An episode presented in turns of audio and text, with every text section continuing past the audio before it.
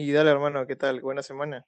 La verdad que sí, son exactamente las 2 y 19. Bueno, la firme que esto es la mejor para grabar, pues, no se escucha los sonidos. Pero quiero dar a conocer de que el audio se escucha un poco como si fuera una llamada, porque literalmente estamos en llamada por Anchor, que nos ayuda mejor a grabar, porque probando varias plataformas, yo he estado viendo, y eso es la que suena mejor, la verdad.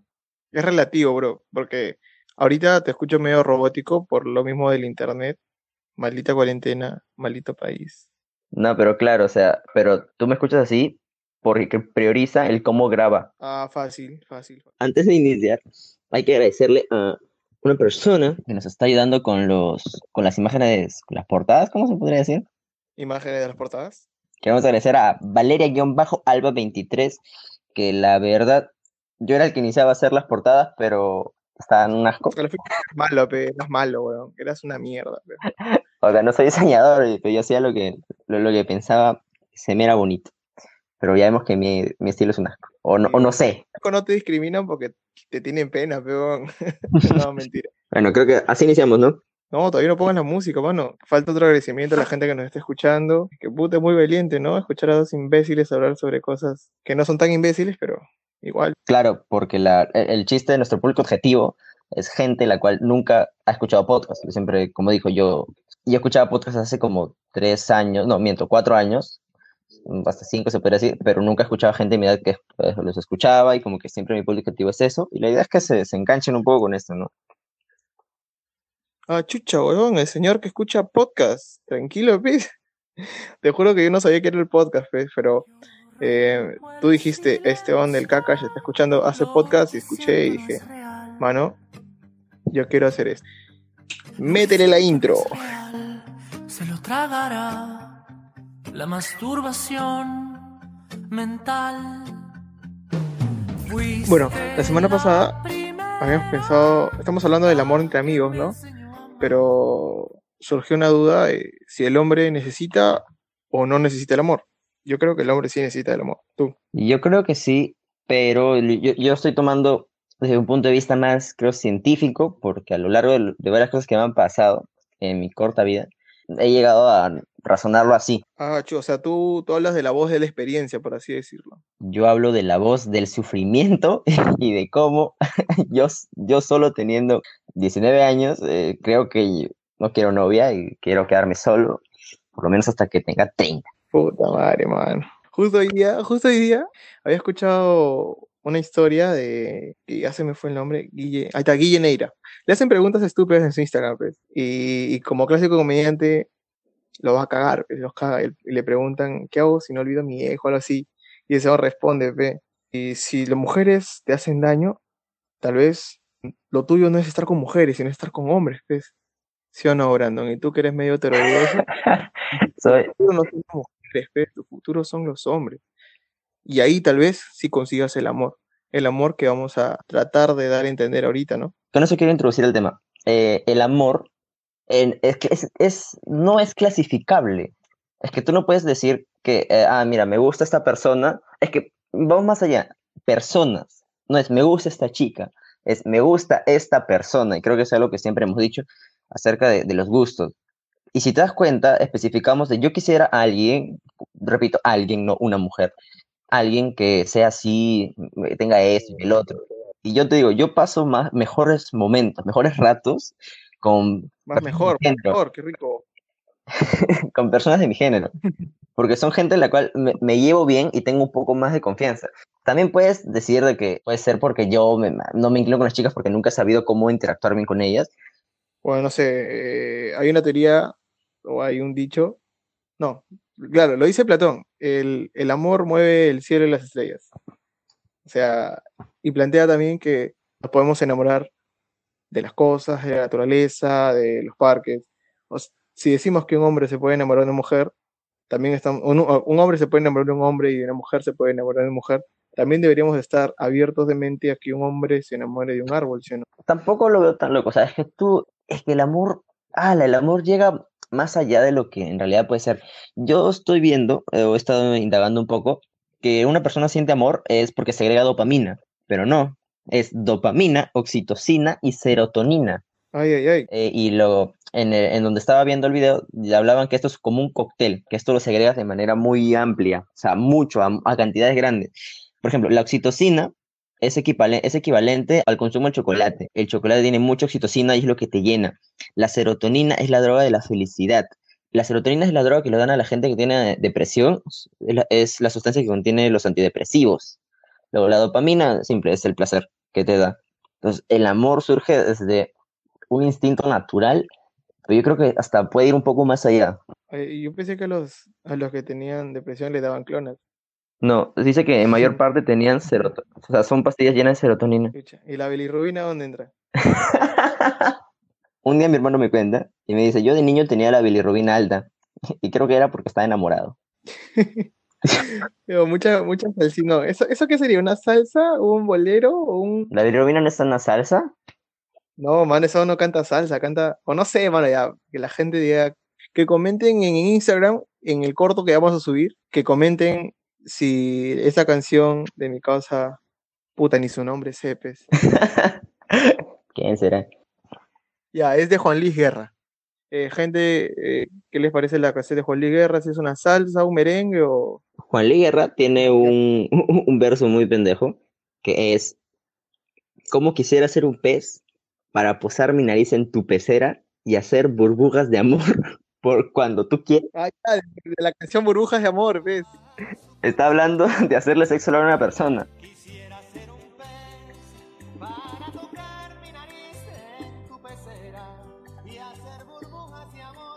Ya, entonces el amor es Bueno, el- si vamos a ver, es que el, amor, primero, ¿qué es el amor? Y luego, ¿cómo aprender a amar? Debemos aprender a amar. Yo había escuchado hoy, no, había leído una parte, no me acuerdo del libro muy bien, que el amor es una paideia. No, no es el paideia y no es el sistema de Cato, por si acaso. Paideia es eh, aprendizaje o un tipo de aprendizaje, en el cual definen el amor es un proceso de aprendizaje. O sea, a lo largo de la vida aprendemos a amar, ¿no?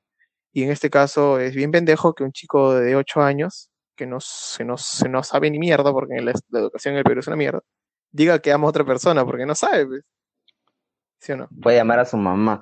¿Cómo estamos muy arraigados en qué se tiene que hacer cuando estás enamorado y tenemos tan presente tantas cosas, sea, tantas cosas que hemos visto en la tele, hemos visto en la en el cine, porque el cine, yo, yo siempre voy a ser, voy a ser muy, muy defensor de esto, de que el cine y la televisión educan, lamentablemente educan, Claro. y al no tener una buena televisión o, una buen, o un buen cine, o que tú no quieras ver buen cine, no te educas. Se educa la tele.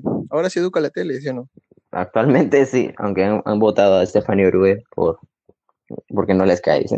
Solo falta el cine, pero el cine te contagias, pues. Estará.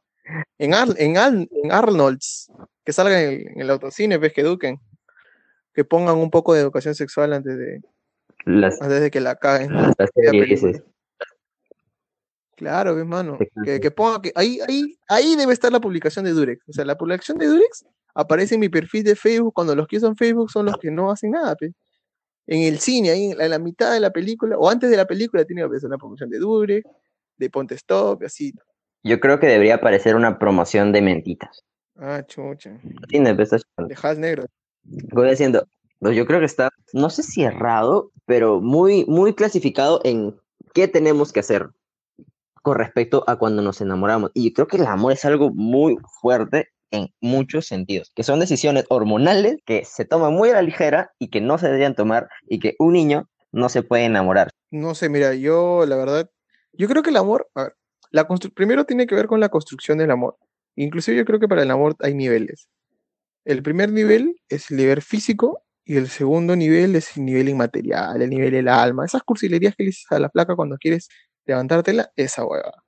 Eh, empiezas con, con el amor físico, ¿no? La, atracción física que es natural del hombre, de, la parte, por así decirlo, animal del hombre los estímulos que te causa al ver una flaca o al ver un chico que está bien rico o bien rica, hacen que te enamores.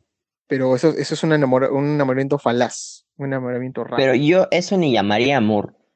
Yo digo, es un cóctel de hormonas. Es, veo a alguien bonito y, y lo que me y lo que me genera son una sensación hormonal placentera, entonces tu instinto animal es lo que hace es, ah, me gusta, se me hace muy bonito, muy bonita, voy y me acerco y le hablo. Bueno, así, si es que pasa eso ahora normalmente es, busco su Facebook y veo si me responde. Por eso, ves, mira, esa con, lo, lo que pasa es que cuando tú hablas sobre el cóctel de hormonas, estás hablando de una forma de cuantificar lo que es el amor, lo cual yo también, bueno, mi parte religiosa, por así decirlo, eh, el amor no está, no está en la parte material del hombre, o sea, está en la parte espiritual.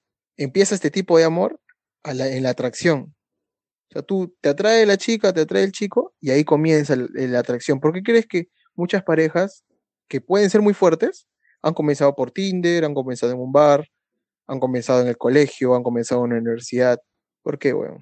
No es porque te conozcas al toque, sino es porque lo primero que te llamó la atención fue la vista. Yendo, yendo al lado espiritual que dices, yo considero que no tiene nada que ver con un espíritu. O sea, yo por mi parte, yo considero que el, el amor religioso o el fervor a Dios es algo que tú te autoimpones. Doy un vero ejemplo que es mío, que he estado años en catequesis y todo el mundo decía, oh, yo siento a Dios y no sé qué cosa, que me emociono cuando vamos de retiro y es como una especie de amor, ¿no? Que siento, pero yo digo, yo no siento nada y yo me he esforzado un montón en tratar de sentirlo y no lo he sentido. Entonces, yo considero que en gran parte lo que nosotros hacemos o llamamos amor es simplemente a algo que el cuerpo ha buscado desde hace años, que es la reproducción. O sea, se puede ver súper frío, lo sé, pero Bueno, escúchame, Pets. O sea, podemos hablar una cosa de la que el hombre solo busca la reproducción, pero es mentira, Pez. El hombre busca el placer. ¿Por qué crees que existe, o sea, ¿por qué crees que existe eh, todo lo que es el, LG el LGTBI o toda esa vaina? Existen parejas homosexuales, existen parejas pansexuales y todo tipo de parejas, ¿no? Que existen, porque están motivadas por el amor que sienten a la otra persona. entonces, Empieza con la persona, mira, por ejemplo, un hombre mira a otro hombre, le gusta, y después este hombre mira a otro hombre y, y lo que hace es conversar con él, ¿no? Para tratar de ligárselo, y ah, se lo logra, imagínate que se lo logra tirar en un día, ya, se lo ligó en un día, pero todo ese mes después que estuvieron hablando, estuvieron conociendo, estuvieron hablando en, particular, es cuando empiezan a conocer lo que realmente piensan. Y es donde entra la segunda fase del enamoramiento, en el cual podemos decir que se construye o sea, es como decir que se construye esa semillita de amor. Es por eso que en las relaciones eh, homosexuales se puede decir que hay amor porque es la, la construcción de lo que queda, ¿no? Porque al final la reproducción no, no, es solo, no es todo el fin. Considero que la reproducción es el fin de todo. O sea, al final tú puedes escoger siendo persona pensante de, ah, no, no quiero tener hijos por tal o cual motivo, pero siempre en algún momento alguna persona ha pensado, yo quiero tener hijos. Y no por un acto de amor, ya, sino por el simple hecho de que es algo que se nos ha impuesto, y ni siquiera impuesto, es algo que ha venido surgiendo desde que iniciamos. Ahí. Éramos pocas personas en el mundo, pocos, digamos, cavernícolas, y ahora terminamos siendo un montón por el mismo hecho de que se tiene que hacer. Y ahora que, y ahora solo justificamos nuestro, ay no, a mí me han impuesto tener hijos, me han impuesto enamorar a tal persona. Nunca te ha impuesto nada, ha sido como, nos crearon así, o lo que haya pasado. Surgimos de esa manera, nos surgimos de que un hombre y una mujer tienen que irse, tienen que reproducirse, entonces conseguimos con eso. Lo que ahorita yo creo que hemos es dado forma, es dado forma a esto que siento por esta persona es amor, pero en una época era muy clasificado el hecho de a quién puedes amar y cómo puedes amar y qué tienes que hacer para amar. No solo acá en Perú, no solo en Latinoamérica, en todo el mundo. O sea, nosotros estamos recién adaptándonos a eso porque tercer mundo, pero en Europa ya están saliendo de eso y se están dando cuenta de que muchas veces el amor no es solo es yo estoy con mi esposa, hay gente la cual usa el, el famoso poliamor o el otro día estoy escuchando esto en un podcast, que es tú le darías permiso a tu novia cuando tenga de tirar con otra persona, o sea, por ejemplo, es darle un pase libre. Un día le hablas con tu novia y te dice, ah, mira, estos tres chicos, si alguna vez me los encuentro, si uno de estos chicos me dice para tirar, tú estarías de acuerdo con eso y lo dialogas. ¿Tú harías eso? Yo no, pero porque yo no sé amar. O sea, empezamos ahí, mira. ¿Por qué crees que existen estas, estas relaciones de poliamor, por así decirlo? Existen, según creo yo, por una teoría sacada de que el amor de esas personas va más allá. O sea, respondiéndote primero a tu al primer argumento que dijiste, que el, fin del amor es la reproducción, no. Yo creo que la reproducción es un fin en sí mismo. Te reproduces para dejar la especie y ya. La reproducción eso es aparte. El amor es muy aparte de la reproducción.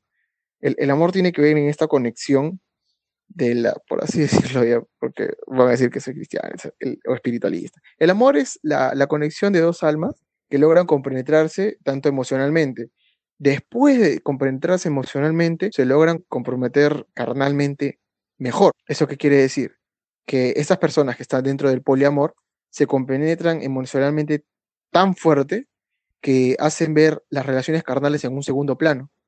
O sea, puede decir, se pueden seguir amando, aunque se relacionen con otras personas. No, no estoy dando a entender que lo hagan, ¿no? Si lo quieren hacer, bacán. Si no lo quieren hacer, también, ¿no? Pero me estoy poniendo en su lugar, ¿no? Posiblemente sí existe amor, ¿no? Existe amor y a la par existe el deseo.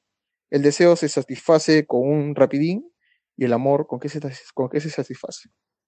A ver, yendo desde un punto de vista muy personal, ah, también quiero aclarar esto todo, eh, que no hemos aclarado en la introducción. Todo lo que hablamos nosotros son cosas personales, son, no, no- yo no tengo la verdad absoluta, tal vez tú me escuchas y me dices, oye, es una tontería, es lo que yo pienso, si tú piensas otra cosa, bien por ti, la cosa es que me escuches y digas, oye, mira, este tal vez tiene algo de razón, tal vez es un idiota. A lo que iba es que el, el amor también es un refugio, ¿ok? Y el poliamor, yo considero que es tan bien, o sea, puedes hacer lo que tú quieras, cualquier persona puede hacer lo que le dé la gana, con, con, con tal de que no dañe a otra persona, ¿no? Pero el poliamor tiene que ver mucho, o el amor en general, tiene que ver mucho con la soledad y la felicidad. Porque eh, hay una tendencia muy grande de la persona que nunca, lo, que nunca lo acepta, porque la gente siempre, como hablamos y lo edité yo en el episodio anterior, que no salió esta parte, de que buscamos mucho los refugios de no quiero estar solo y quiero distraerme. Entonces, una distracción súper grande es el amor. O sea, refugiarte no solo en una persona, no solo en amor físico, sino amor eh, de familia, amor en tu mismo perro, X cosa. A eso voy. El amor está muy ligado con la soledad. Entonces yo creo que las personas que tienen una relación poliamorosa es porque sienten que una persona no es lo suficientemente interesante, lo suficientemente llenante para esa persona, entonces busca a otro más y otro más. Y al final así pueden ser felices. O sea, no siempre, por algo existen anti- antidepresivos, existen psiquiatras, psicólogos, porque nunca nadie va a ser 100% feliz y nunca va a, nadie, nadie va a estar 100% satisfecho. Y si esa es la razón para que él sea feliz, bien por él. Por eso, pues entonces, si, si afirmas así, el hombre no necesita del amor. El hombre necesita del amor que él sienta necesario. Hay gente la cual ni siquiera se atreve a tener una relación. Yo no quiero tener una relación. Yo adoro la sensación de estar enamorado. Yo en una época en el colegio más que todo, yo quería esa sensación como a fuerza. Tú mismo me conoces y sabes que yo estaba buscando muchas mejores amigas porque yo buscaba, la, la primera chica que me gustó fue mi mejor amiga y me gustó un montón, me, me dolió cuando, me, cuando, cuando se alejó de mí y yo siempre buscaba esa, ese mismo sentimiento.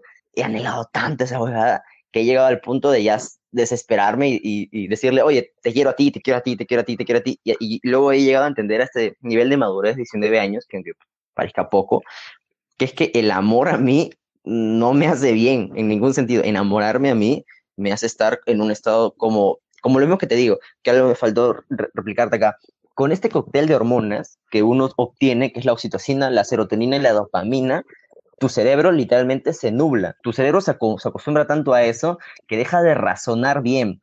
Ni siquiera es, es, que yo esté pensando en esa persona y se me olviden las cosas, o yo esté con ella y se me pasen cosas. Es, estás en tu trabajo y como tus niveles hormonales son tan altos, te puedes confundir de muchas cosas. Claro, ves. O sea, me estás diciendo que tú te buscabas drogarte a, ti mismo, por eso buscabas víctimas, las cuales te hagan sentir mal y pum, te drogabas. Tú eras, tú eras tu propio dealer, tú eras tu propio dealer. Uh -huh. Algo así. No, mano, pero la firme que no podía aguantarme cagarme risa cuando dijiste tu mejor amiga. y lo quiero aclarar a la gente que nos escucha. Esteban es la cagada. Porque liga, liga sí, Piola trata de ligar.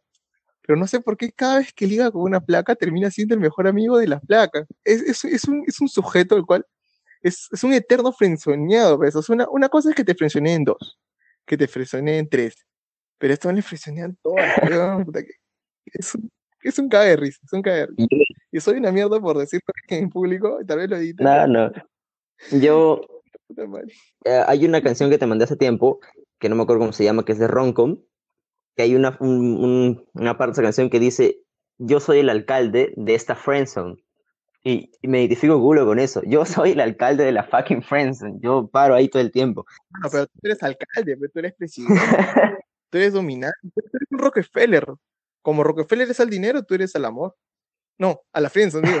Yo considero eso del amor porque ya muchas veces me han frustrado, yo eh, hasta, hasta ha habido momentos en los cuales yo no he querido con alguien, que a una persona femenina, y, y, y de la nada me lo aclara, me dice, oye, por si acaso eres como mi hermanito, yo como, no te he preguntado, no me gustas, no me hagas esto, no me molestes. Claro, una frenzoneada, pero mamita. Claro, Para eso quiero aclarar, tú serías como, eh, o sea, sin ser machista y todo, odio aclarar esto, pero lo tengo que hacer. Eh, sin ser machista y todo, tú eres como la flaca, la flaca que dice que todos los hombres son iguales porque, porque la cagaron, ¿ves? O sea, a mí también me han cagado, pero yo pienso que el amor es distinto. El amor va más allá, como te digo, el amor tiene tres niveles, el nivel división, el nivel alma y el nivel todo el mundo. O sea, tú puedes amar primero lo que ves, luego amas por lo que sientes y luego tras pasar por estos dos, logras este aprendizaje de lo que es amor y empiezas a amar a lo demás que te rodea. De tal manera que cuando tú amas, o sea, cuando tú amas, tratas bien a esa persona. Y después que das cuenta que la amas a esa persona, te, te vas a dar cuenta que amas, a, o sea, a- a la par, amas a tu mamá, a tu papá, a esas personas. O tal vez no lo hagas, que no está, muy, no está mal. Pero después de darte, después de conocer el amor, por así decir, verdadero, te das cuenta que puedes amar a los demás y te conviertes en una mejor persona. Y al final, el fin de la vida es ser una mejor persona. yo considero que el amor verdadero no existe, que es un conjunto de cosas, es un conjunto de querer a esa persona, tanto de que no le vas a hacer daño, o sea, la amas, ya, digamos, la amas, tanto esa persona, es que el, el amor no es omnipotente, ¿ves? El amor no es un Dios, el amor lo único que hace es, te hace sentir bien con esa persona y para no perder ese refugio, tú lo que haces es, en- si tú eres una persona 100% madura, lo que vas a hacer es darte cuenta de los impulsos que a veces tienes. Ejemplo, te doy un ejemplo a ti. Estás, co- estás con una chica perfecta para ti, no, no, qui- no sé si tu perfección sea belleza o sea pensamiento o sean las dos combinadas. Ponte en esa situación de que tienes a esa persona y estás en un lugar y una chica te dice, vamos a tirar. Y tú estás enamorado. ¿Tú qué haces? ¿Tú eres pendejo? ¿Sabes por qué eres pendejo? Porque tú ya sabes la respuesta, pues, weón. Porque yo te la El público dije. no. Esto, esto, esta, pregunta, esta, pregunta, esta pregunta sale porque vi- eh, me, me pasó una, una película. ¿Cómo se Ah, cuestión de tiempo. ¿Ya ves? Sabe de qué película hablo porque sabe por qué me pregunta. Y eh, en la cual el actor principal es un inglés, Sí. creo, y se enamora de una flaca y se, se enamora y todo. Una película bacán, véanla, ¿ya? Sin spoilers. Y tiene, tiene, la, tiene la oportunidad de tirar, o sea, literalmente de tener sexo con la, con la persona, pa- para mí, más sexy que puede haber, o una de las más sexy que puede haber en el, eh, ahorita en el medio de lo que son películas. La Harley Quinn, pe, mano. Tiene, tiene, tiene, la, tiene la opción de tirar con la Mar- Harley Quinn. y no Margot lo Robbie. Margot Robbie. Y se va con su placa y le pide, le pide matrimonio. Pero yo le digo, pues, ¿qué tal si vas? Te tiras a la Harley Quinn y, eh, spoiler de nuevo, el pata puede regresar en el tiempo. Te- Le tiras a la Harley Quinn, regresas en el tiempo y ahí le pides matrimonio. ¿Nunca pasó? Claro, eso es amor verdadero. Pero te pregunto a ti, ¿tú qué harías en esa situación? Bueno, A la firme, no sé, pues. Es que el pata estaba enamoradazo, pues. Tal vez, tal vez, tal vez, te juro que yo también hubiese ido, ¿no? Tal vez no le hubiese pedido matrimonio, pero hubiese... Pero mira, en esa película, bueno, esto no tiene spoiler, en esa película te, da- te van mostrando el camino de, de él, o sea, porque tú, tú lo ves como un joven, o sea, te dicen qué edad tiene, ¿no? Y luego ves cómo avanza su relación y todo, y ves por qué lo hace. O sea, él siempre ha buscado el amor una, porque él es un, un lelo, es un Brandon, pero guapo, inglés, alto y rubio, no, rubio no, anaranjado. Y ves su madurez, entonces, a eso voy. La madurez de una persona conlleva a cómo vas a amar y de qué manera tú buscas amar. Entonces, a eso voy. El amor es madurez más, o sea, para que haya un buen amor es sentimientos más madurez que da igual a tu fortaleza emocional, porque ahora todo el mundo está roto. O sea, si alguien roto busca a alguien roto, va a surgir la, la típica palabra de, o la típica expresión de es algo tóxico. Ahora, para todo el mundo ahora todo es tóxico. Gente, la relación siempre ha sido así. Las relaciones siempre han sido tortuosas. A mí me llega el pincho, causa, cuando dicen la palabra tóxico. No me gusta, no me gusta. No, no me gusta que... Inclusive hay flacas que van de frente y te dicen, ay, por si acaso yo soy algo tóxico. Ah, me revienta.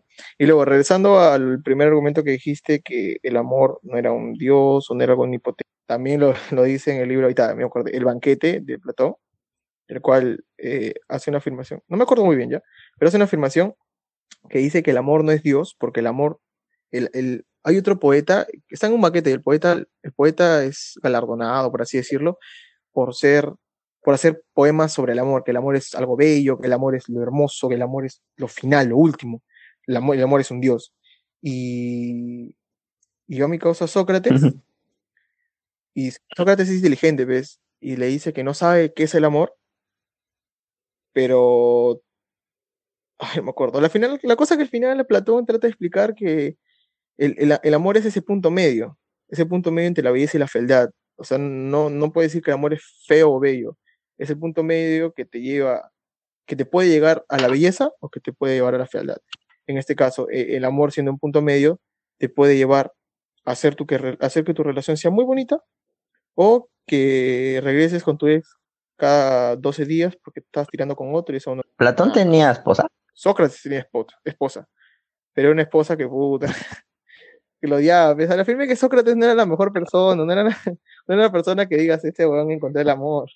Y Platón, Platón creo que está enamorado de Sócrates, o, era Cauri. El amor platónico, Homosexual. era homosexual y bueno, andaba calato, andaba, andaba calato frente a otros hombres. Y los otros hombres también lo miraban, pues obviamente hay una, un tipo Ah, de reacción, ¿no? Y, le, y su su apodo es Platón, pues. O sea, tenía una espaldaza, así un cuerpazo. Obviamente ha tenido sus Des- encuentros ahí. Cosa que no lo cuenta en su libro. No, si tú escribes un libro, no vas a escribir las estupideces que has hecho. Bueno, quién sabe. Claro, eh, pero eh, esto, igual seguimos yendo a lo mismo, pues, de que es, es, el, es el punto final, y yo creo que lo decía como es, es lo máximo, porque no lo vas a encontrar ni cuando tienes 5, ni cuando tienes 10, ni cuando tienes, tal vez cuando tienes 20, pero yo creo que son casos muy específicos, ¿ya? Si tienes 20, tú, y tu, tu nivel de madurez, es que también son los ejemplos que te dan. Si tus padres son divorciados, y eso también quiere llegar, eh, la gente para diciendo que todo, es- todo es tóxico, y co- como iba a decir, lo, lo primero tóxico que existe son los, tus padres, porque la mayoría son divorciados. Sí, estoy Ya, siempre, siempre fue tóxico, ¿ok? Entonces, porque tus padres se, se encontraban en un nivel de inmadurez. Mi mamá estuvo con mi papá cuando ella tenía 19 y creo que mi papá 20.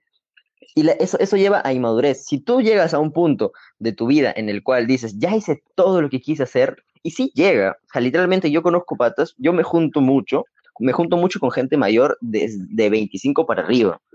O sea, mis patas que me hablo casi seguido son gente así. Y todo el mundo no, no, no podía entender por qué eran felices. o sea, e- eran, tenían consciente esa idea de que el mundo es muy duro, el mundo, gente, el mundo es una mierda, literalmente lo es. Pero ellos eran felices porque llegaron a hacer todo lo que han querido, o tal vez no todo, pero se sintieron complacidos con lo que tienen. Ya son maduros, ya son lo suficientemente emocionalmente maduros como para restablecer otra cosa, co- que ya sea un negocio, porque si eres una persona rota, no vas a juntarte con otra persona rota. Y lo que el mundo yo creo que hace, desde que tienes cero hasta que tienes, no sé, a qué edad madures, 25, 30, hasta esa edad, lo único que haces es, tú estás roto, te juntas con alguien más roto y los dos tratan de arreglarse, pero lo que realmente tenemos que hacer es arreglarnos cada uno nosotros. Cuando estemos bien, es que podamos seguir una línea de amor, podamos tener una pareja sin estar rotos. A ver, por eso ya, yo contraargumento con lo siguiente. Si estamos diciendo, ya, quedamos en, quedamos par- respóndeme esto, quedamos partes, o quedamos parches en que el amor es un aprendizaje. ¿Sí o no? Ya, el amor es un aprendizaje. Hay dos formas de aprender. Uno, o aprendes cometiendo errores, o aprendes viendo de que comete errores. O sea, no es necesario vivir todo para aprender. No, es- necesario para, para aprender a enamorarse es enamorarse, romper, enamorarse, romper, enamorarse, romper. Puedes enamorarte de otra forma, puedes enamorarte leyendo, puedes enamorarte. Inclusive puede dar el caso de que a la primera logres esa conexión y te logres enamorar de verdad. Pero ¿qué es lo que pasa? Como amar es un aprendizaje, eh, tienes que, perdón la redundancia, aprender a ello. ¿Y de dónde aprendes a amar? Ese es el problema. Tú aprendes a amar de las películas, tú aprendes a amar de tus amigos, tú aprendes a amar de lo que ves, tú aprendes a amar de tus padres. Si no hay una, un aprendizaje cierto o un aprendizaje metódico de cómo lograr amar, vas a cometer, seguir, seguir cometiendo errores. Pero es que los ejemplos que tenemos diarios o son irrealistas, porque el amor de las películas no es real, o tenemos a nuestros padres, que en nuestra mayoría son divorciados. O sea, nos mandan a un mundo, o sea, del- saliendo del colegio, vamos a, vamos a dar, voy a poner esto en claro, creo que, también, creo que tú también me apoyas en eso, de que el mundo inicia a partir de que sales del colegio. Ya, Claro. partiendo desde el colegio 17, 16, 17, 18 años, depende de cuánto hayas repetido o qué tan suerte tienes de que Fujimori no haya irrumpido en tu vida como a mí y te haya puesto retrasado un año. ¿Ok? Sales del colegio a tus 16, 17, 18 y te mandan a un mundo a no solo trabajar y qué cosa, te mandan a un mundo sin saber o sin tener un conocimiento claro del amor. Te mandan a un mundo donde tu único escape es son el alcohol y X cosa, pero también el único escape es el amor, porque la gente necesita llorar en un hombro. Entonces, si tu única referencia antes de, salir al mundo eh, son tus amigos pulpines que lo único que hacen es irse a fiestas y emborracharse porque, uy, tomar sin sentido es divertido a esa edad. Hablamos como viejos, ¿no?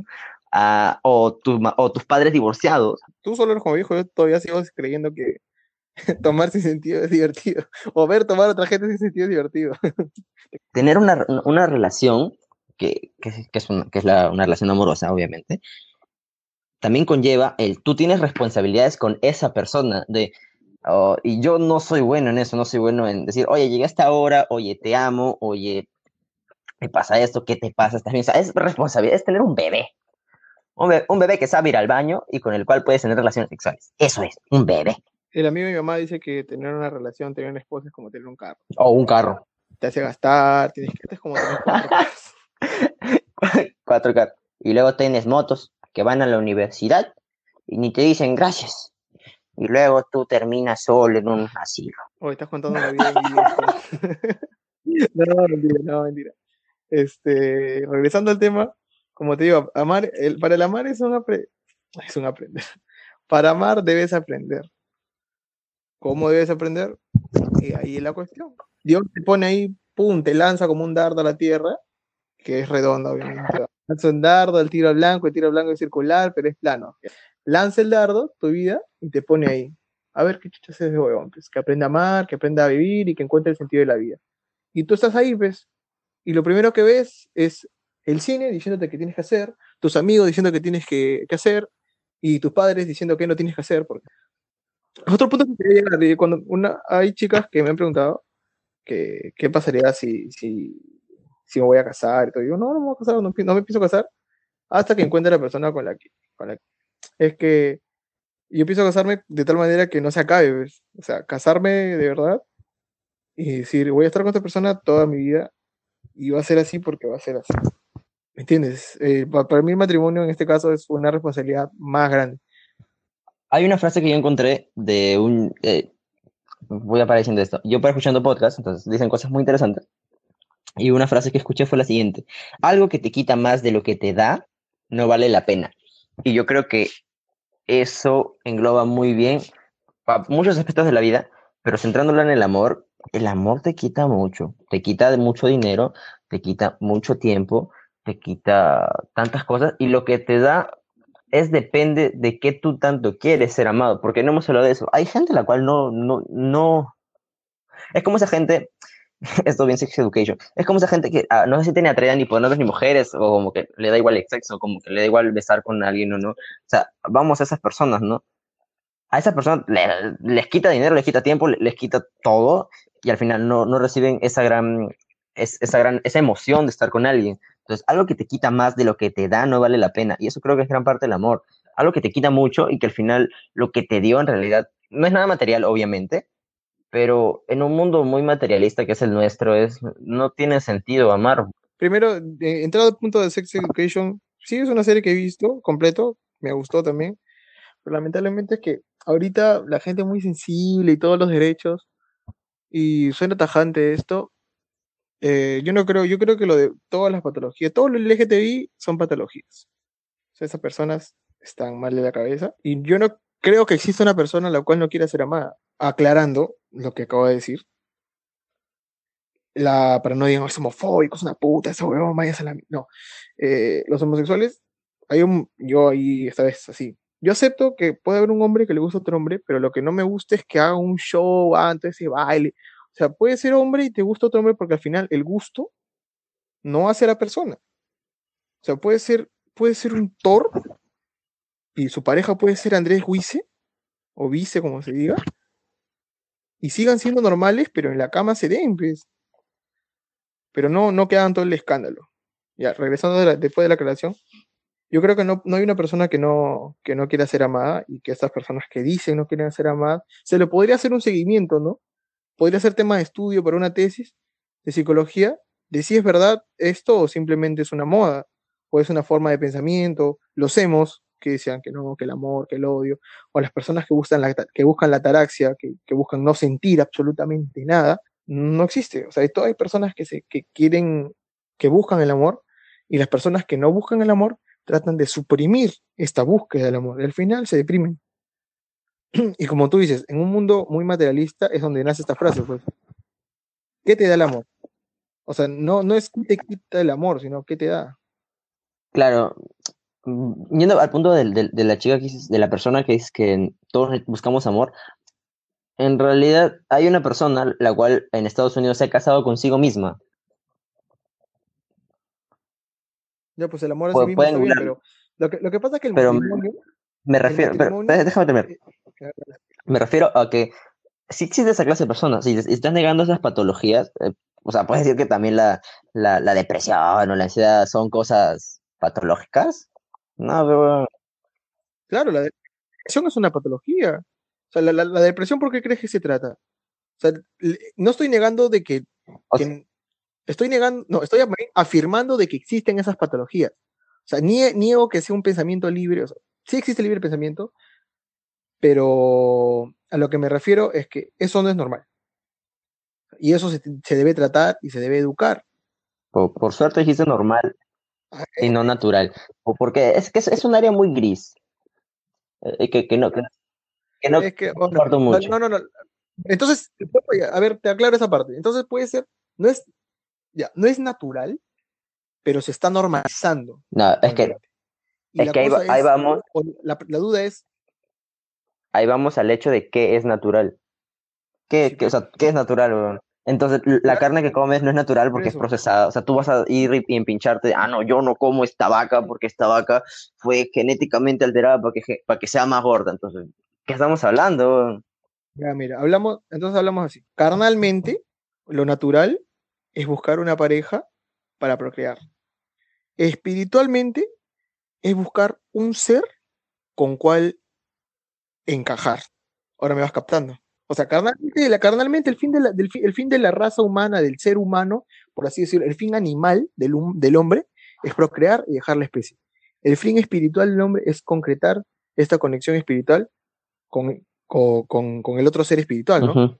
Ya, pues. Entonces de ahí sale el amor. Puedes dividir el amor carnal o el amor espiritual. ¿Cuál te gusta más? ¿Cuál El, ah, más? ¿En amor carnal a qué te refieres? Al sexo. Eso no es amor, weón. Me hace renegar, compadre. No, no, no, no. pegar, ¿ah? Estás subdividiendo muy mal. Porque no, pu- si, si no es amor, no lo llames amor carnal, pues. No es amor. Es simplemente búsqueda de placer y ya. El hombre, el hombre no es uno, pues el, el- el- hombre, el hombre es uno, pero tiene dos partes, pues carnal y ¿qué le digo? No, no, no digas que es amor, ¿ves? ¿Qué le digo? Ah, eh, fornicación, di, di lo que tú quieras, pero no es amor. no es hacer el amor. ¿Por qué, oye, ¿por qué tienes miedo que le diga amor al otro? Por- No, no, para no. confundirlo. No, no, se puede no, no hay que decirle amor al sexo. Sexo no es amor. ¿Por qué? Porque el sexo es un acto procreativo animal. Y, en, en mayoría de casos placentero. No tiene nada que ver con el amor. Ya, Entonces tú, tú- entonces tú estás diciendo que a la primera persona con la cual tú tuviste relaciones sexuales la amaste y lo hiciste por amor. no estoy diciendo Entonces el, el sexo no, yo creo que el sexo no entra en el rango de amor. El sexo no va con amor. Déjame explicar ahora. Relaciones carnales se separan y llega el, ámbito, el ámbito espiritual. El ámbito espiritual, un ser con otro ser. Eso de ahí es amor. Y lo demás son relaciones carnales. Las relaciones carnales necesitan de un matrimonio para, para complementarse o para dar una unidad. Las relaciones no carnales no necesitan de un matrimonio porque ya se unieron. Pues ese, ese- ese es, la, ese es el fin del amor, ¿no? Pero si estamos hablando de espíritu, estamos hablando de, de también de Dios. No, o sea, puedes, puedes, a ver, dejemos a Dios a un lado porque Dios eh, para mucha gente es muy relativo, para mí no es relativo, Puede- existe un Dios, pero no puedes negar la existencia de un alma o algo, Entonces tú estás diciendo que el espíritu busca Que- juntarse con otro espíritu. claro, claro, busca, busca encontrarse con otro espíritu, busca encontrarse con otro espíritu Ahí- para ahí- que Estás- esto ahí estás yendo a que los espíritus, como son materia, No, los espíritus son no, como los espíritus son, están hechos para juntarse, pero ahí estás Claro. quitando, juntarse con o buscan ahí juntarse estás con mucho algo. quitando el lado humano, ¿ves? Es Estás, que el- estás des- deshumanizando algo. Mira, que es el, el amor es una emanación espiritual. Para mí, para eh, mi teoría sacada de donde, ya sabes. O sea, el, el- el amor, el amor no emana de la, de la carne, el amor emana del espíritu. Es igual que la poesía, es igual el aprecio por el arte. Todo eso son, son sentimientos que emanan del espíritu y que nunca en la vida carnal van a poder ser saciados. ¿Por qué crees que la mayoría de deseos o sentimientos no se logran saciar totalmente con cosas materiales? No se llegan a saciar nunca. Por eso, porque esos deseos y sentimientos eh, son espirituales. Y hay, hay personas que sí, que sí lo logran saciar, o sea, no saben cómo explicarlo, pero lo logran saciar de cualquier otra forma. Y es imposible decir que, que el amor viene del- del cerebro, el corazón ya sabemos que no, viene del cerebro porque, ejemplo, te puedes drogar y luego vas a, vas a querer conseguir más y no logras, no, no logras la concreción. Y es más, hay personas que se drogan, que estimulan su cerebro, pero no logran estimular tanto como lo estimularía el amor. ¿Sabes qué pasa? Que tu cerebro se acostumbra a ese cóctel de hormonas. Tu cerebro se acostumbra y es como te acostumbras a un ritmo de vida. Es lo mismo que te explica una dieta. Te dicen, cuando te acostumbras a este ritmo de vida, cuando vas a querer cortarlo, no va a poder ser al toque, porque va a pasar un- una serie de cantidad de cosas. Es lo mismo, es algo muy hormonal. Que, que, que digo que haya cosas inexplicables, pero eso ya va más a tu ilusión. Yo digo, existe una espiritualidad, sí, pero que esa espiritualidad se conlleve a hacer algo amoroso. El amor es muy explicable. Inent- es muy explicable en muchos sentidos. En, el sentido más simple, tú iniciaste diciendo de que tú ves una persona y te atrae. Eso ya es hormonal. O sea, que tú digas y vengas diciendo de que no, que se junten, sé qué cosa, al final todo tiene una explicación lógica, que es algo muy hormonal. Y encontrar esa persona la cual te, te llene de tal manera en la cual siempre quieres estar con esa persona, yo considero que no llega. Por eso estamos hablando de que esa cuestión de, tu, de tus hormonas, de tú amar a una persona, tiene que ver con tu madurez, porque si no eres maduro no vas a poder cómo controlar esa sensación. Entonces, si estás refiriéndote a eso, yo digo, es muy lógico lo que yo estoy explicando, porque para tú dejar ese régimen de cóctel de hormonas que has obtenido en una relación de un año, dos años, tu cerebro dos años ha estado acostumbrado a recibir litros y litros y, y cantidades excesivas, termina y tú sientes, y tú, porque eres un ser consciente, dices, ya no voy a obtener más de esto, o sea, ya no voy a sentir amor, ya no lo voy a ver, ¿qué va, qué va a ser de mí? Entonces tú al salir de eso te sientes hecho un asco.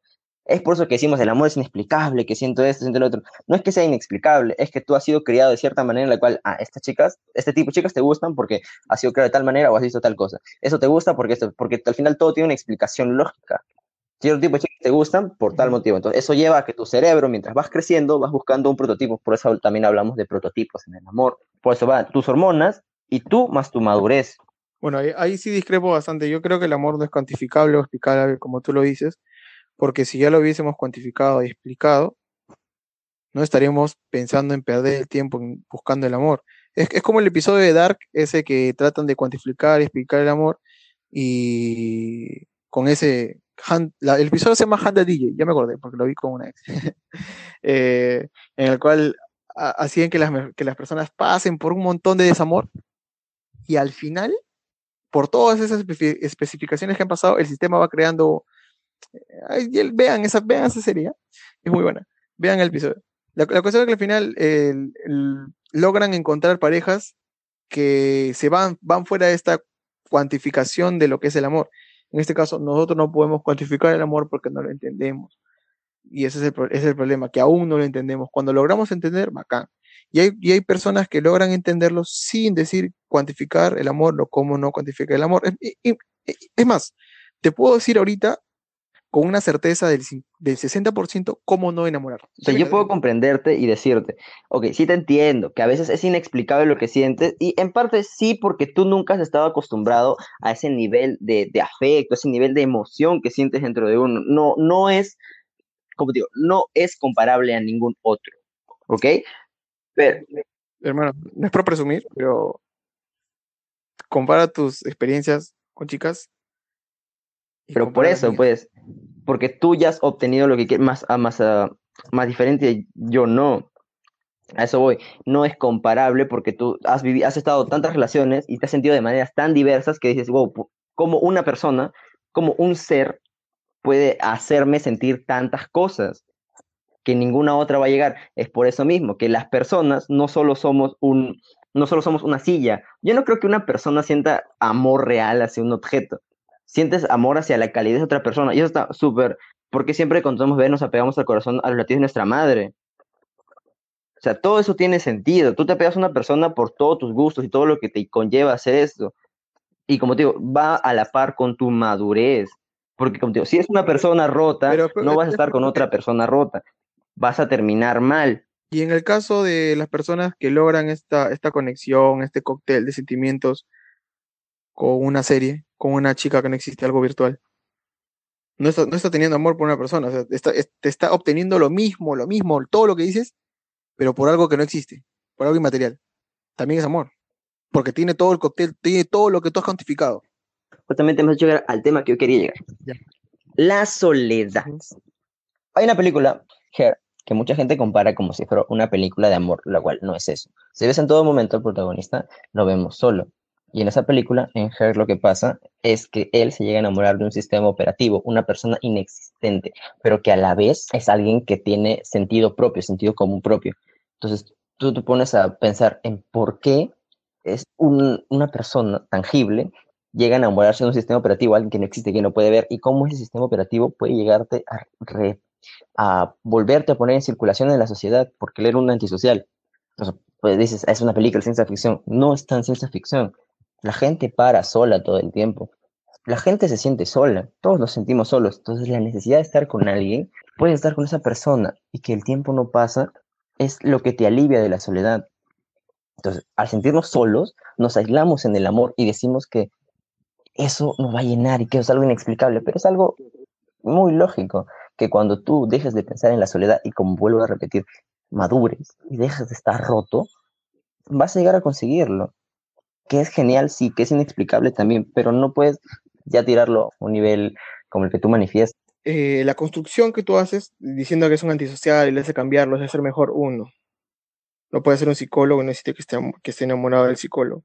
Para ser mejor persona no necesitas enamorarse en nada. Para dejarte de sentir solo tampoco necesitas, o pos- posiblemente tampoco necesites el amor, necesitas distraerte nada más. Esa distracción que tocamos en el primer tema, o no sé si lo cortaste, esa distracción que tienes de esta pregunta existencial, la cual dices que es el amor. Porque el amor sigue siendo una duda, pero no es, no es una duda que, que emana carnalmente o psicológicamente, porque los procesos psicológicos siguen siendo carnales y dejan de ser espirituales. Y en este caso, ahí no estás explicando el amor. Lo único que puedes explicar ahorita es qué debes hacer para no enamorarte. Es lo único que te puedo decir. ¿Qué debes hacer para no enamorarte? ¿Y qué es eso? Lo que debes hacer para no enamorarte es simplemente no idealizar a la persona. Porque tú, tú, lamentablemente, por todos los que, por todos los, por todos los errores amorosos que has tenido, has tenido por idealizar a esa persona y decir, esta persona va a hacer feliz, esta persona va a hacer salir de la soledad, esta persona va a hacer dejar de ser yo. Y yo lo he pasado, yo también, yo también, este, para, para decir, esta persona me gusta, yo la he idealizado, idealizado primero, cuando al final me doy cuenta que no. Y, y las personas que habrán estado conmigo también pueden decir que me han idealizado, yo puedo ser tal persona, al final era una mierda. ¿Me entiendes? Ah. Esa, esa es la forma de no enamorarse. Y ahora encontrar la forma de cómo sí enamorarse de verdad, lo estamos buscando, ¿no?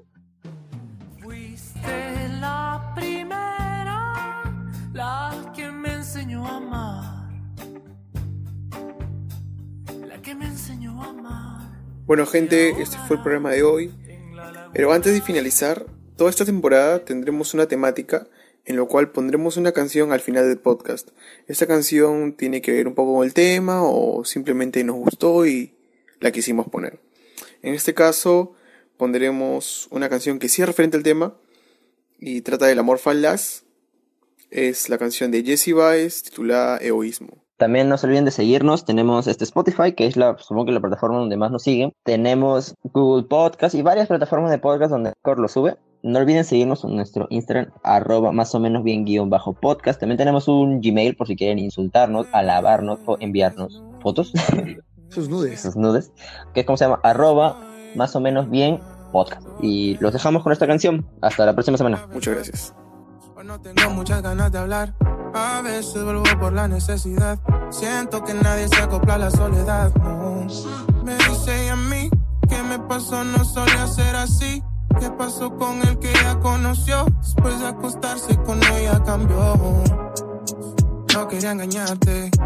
Creo que tú malinterpretaste. Yo solo te seguí el juego. Sabías que no quería enamorarme. Quizá fue capricho, deseo. No creo que sea algo serio. Estoy para ti si te veo. Si quieres lo hacemos, si no, pues nos vemos. Egoísmo. Egoísmo. Eh. Ah.